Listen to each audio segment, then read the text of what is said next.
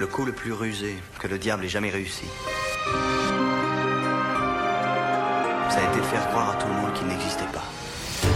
Radio. Radio. Campus 47. Ciné News.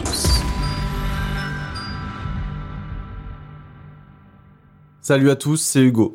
Je suis super content de vous retrouver pour cette chronique parce qu'on va parler d'un film que j'adore. Allez, on sort les trompettes.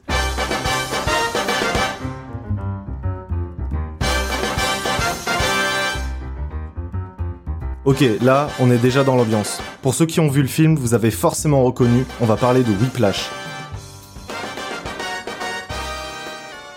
Whiplash est un film réalisé en 2014 par Damien Chazelle, aussi connu pour La La Land, avec au casting Miles Taylor et J.K. Simon. Il est tiré d'un court-métrage éponyme réalisé par le même réalisateur. C'est un drame musical qui a été récompensé de nombreuses fois, notamment avec trois Oscars, un Golden Globe. La critique et la vie publique est unanime sur la qualité de ce film. Voilà, ça, c'était pour la fiche technique. Mais nous, on veut savoir de quoi ça parle et pourquoi une telle réputation? Eh bien déjà, son histoire. On nous raconte le parcours de Andrew Neyman, un jeune homme étudiant dans une des plus grandes écoles de musique des États-Unis. Et il va être repéré et intégré à la troupe de Terence Fletcher, le professeur le plus réputé de cette école.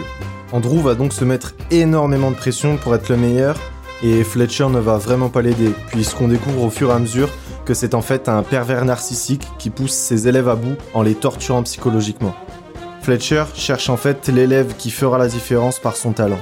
Il va passer sa carrière à le chercher, et Andrew, lui, sera prêt à tout pour être ce fameux élève.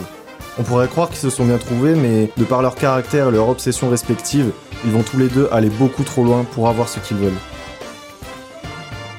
Mais ce n'est pas la seule chose intéressante à relever de ce chef-d'œuvre. Il y a aussi La musique En effet, Andrew veut être le meilleur batteur d'une troupe de jazz. La musique est donc très présente dans le film. C'est même le sujet central en fait. Entre des scènes coupées en rythme avec la musique ou un long plan séquence de batterie, la musique prend une grande place dans l'histoire. Et c'est Hank Levy qui a composé le morceau qui a donné le titre au film Whiplash, mais c'est Justin Hurwitz qui a orchestré toutes les musiques du film.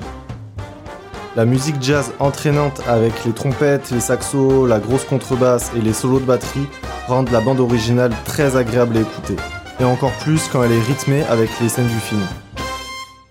Bien évidemment, je vous spoil pas la fin, mais le film se finit sur une scène bourrée de sens qui conclut parfaitement le film. Vous comprendrez en le regardant.